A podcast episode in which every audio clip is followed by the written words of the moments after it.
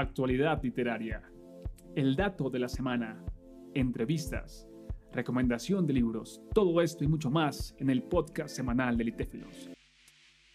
Hola, hola, espero que estén muy bien. Este espacio destinado a conocer y conversar con autores y autoras continúa, sigue. Y en esta ocasión nos acompaña Milton Peralta. Milton, ¿cómo estás? Bien, Will. ¿Vos cómo estás?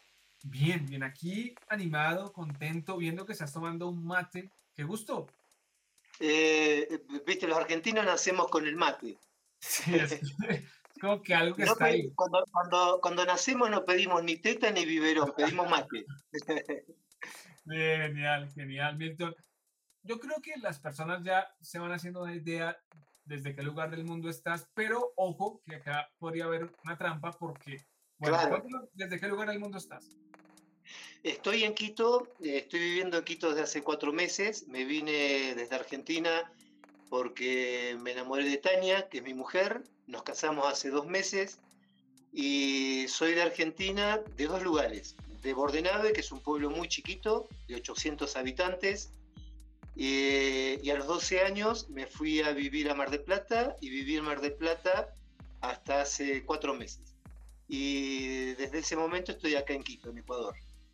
Wow, buenísimo. Mire, pues ahí tenemos ya un contexto de tu vida, de, tu andar, de tu tránsito por el mundo que ha sido pues bastante, bastante. Y para conocerte un poco más, Milton, cuéntanos qué haces, qué te gusta hacer, cuéntanos, por favor. Mira, mi profesión es eh, la de psicólogo. Eh, hago, me dedico a la psicoterapia, a la psicología clínica eh, desde la pandemia eh, atiendo exclusivamente online, así que tengo pacientes no solo de Argentina, sino de otros países. Eh, y me dedico desde hace 42 años ininterrumpidamente al karate. soy practicante diario y devoto y absolutamente entregado de karate y soy instructor eh, tengo una escuela independiente que se llama Cinto Blanco, eh, una escuela sin graduaciones, sin competición, enfocado mucho en la filosofía de las artes marciales. Y escribo desde que aprendí a leer y escribir, desde los seis años. Eh, y me he dedicado, aparte de mi profesión, pero en realidad lo que más me apasiona es el karate y la poesía, y me he dedicado a eso a full. Eh, en cuanto a la literatura, eh, aparte de escribir diariamente de toda la vida, eh, he publicado en diarios y revistas de Argentina, de otros países, he estado en, movimientos poéticos en Argentina. así que bueno, así fue como de una u otra forma llegué a, a Litéfilos y al concurso que organizaste. Oh, tremendo, tremendo. Mira que es sorprendente porque cada persona, cada uno de nosotros está habitado de un montón de historias que no se pueden discernir a primera vista, ¿sí? Pues creo que algunas pueden notarse, pero mira, yo no podría sospechar que tú estabas en psicología, que estás en karate, que, mira, maravilloso, celebro esa diversidad, celebro porque uh, me sorprende y es lindo ser, ser sorprendido, así que, qué nota, qué nota, genial. Ahora, sobre el poema. Cuéntanos un poco sobre, sobre el poema que hace parte del libro, un poco mmm, cómo surge, qué quisiste transmitir. Vos sabés que el poema que se llama El samurái Dokan se dio por muerto. Eh, Dokan fue un samurái del siglo XVII, si mal no recuerdo, y el poema es un, una cita implícita eh, de un poema de Dokan, eh, que según la historia o la leyenda eh, fueron las últimas palabras del samurái Dokan cuando fue herido de muerte en la bañera y dijo, eh, si no hubiese estado muerto, hubiese temido, hubiese temido morir. Entonces, el poema mío es una, no sé si una reescritura, pero tal vez, eh, por eso digo una cita implícita, porque no, no cito el poema de Dokan como suele hacerse cuando uno se basa en un poema. Eh, sino que creo que me meto en la psicología de Dokan, de un samurái, que hay atrás una, una psicología, una filosofía de, del budismo, del shintoísmo, de los kami que están encarnados, los espíritus encarnados en todas partes, y, no hay yo. ¿sí? en el budismo no hay yo, no hay un yo permanente al menos. Entonces, si no hay yo, ¿quién es el que teme? ¿O qué es lo que hay que temer? Bueno, entonces el poema mío es, em, eh, si se quiere, ahí un poco le, le, afané a mi profesión de psicólogo eh, de, decir, bueno, a ver, ¿cómo es la psicología de un samurái? Eh, así que bueno, es un poco una confluencia de varias cosas. Sumado a alguna experiencia personal mía con, con la muerte, ¿sí? sobre todo una de hace cinco años, sobrevivir a un intento de asesinato eh, en la que tuve que pelear eh, eh, con usar mi karate a full de una forma que nunca lo había usado. Entonces, es recolectar en ese poema varias cosas que me han contado, que he leído, que he escuchado de maestros y que tuve el honor de vivirlo en carne propia. Oye, mira aquí, muy curioso, interesante. Hablas de Dokkan y que Dokkan fue pues asesinado en la ducha y nos cuentas que tuviste una experiencia en la que hubo un intento de, de asesinato, entonces hay como un vínculo ahí. No sé si tu acercamiento a, a o sea, este tema de Samurai Dokkan fue antes o después de esa experiencia, o cuando tú leíste, sentiste como, oye, mire, me pasó algo similar. ¿Sí fue así?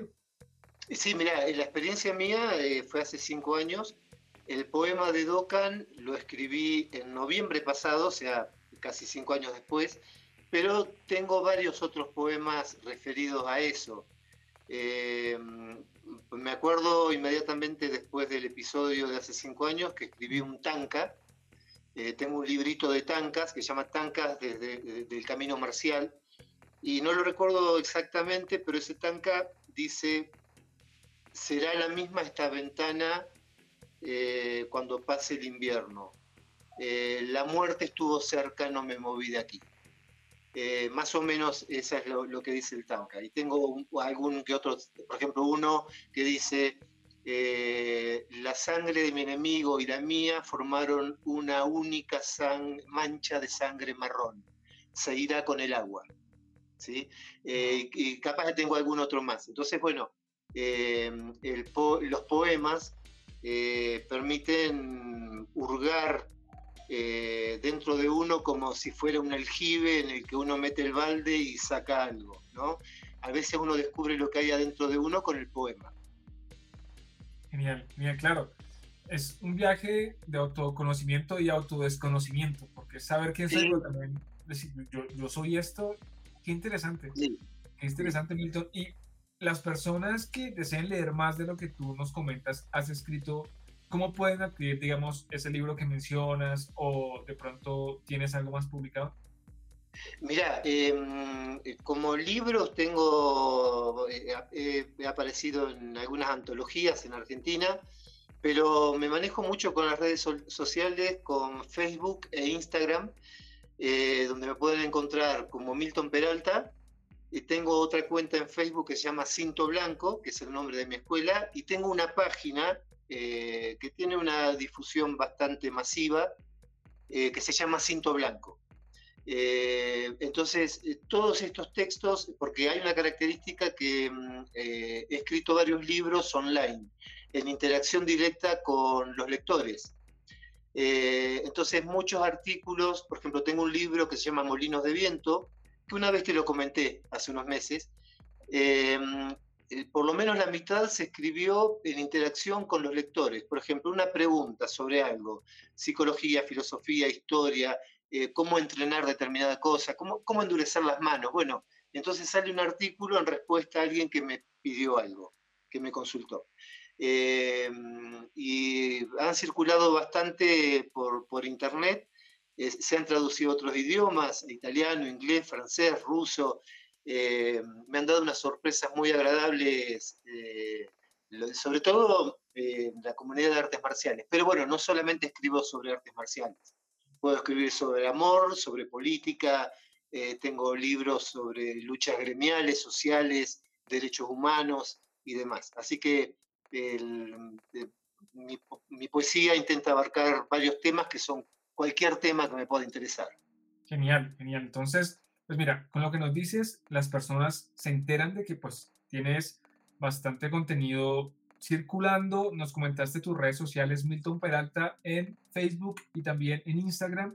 Y Cinto Blanco como una página y también como una red social. Así que ya saben, si están interesados, se acercan a través de las redes sociales que Milton va a estar allí pues, atento. Y pues Milton, muchas gracias por esta entrevista. No, gracias a vos, Will, por, por todo, por todo, lo que fue este proceso, por tu responsabilidad, tu compromiso eh, admirable, eh, fabuloso. Así que gracias infinitas. Con mucho gusto, Milton, y con mucho amor, disciplina y excelencia este proceso, verdad. Cuídate mucho. Se nota. Gracias. Chao, chao.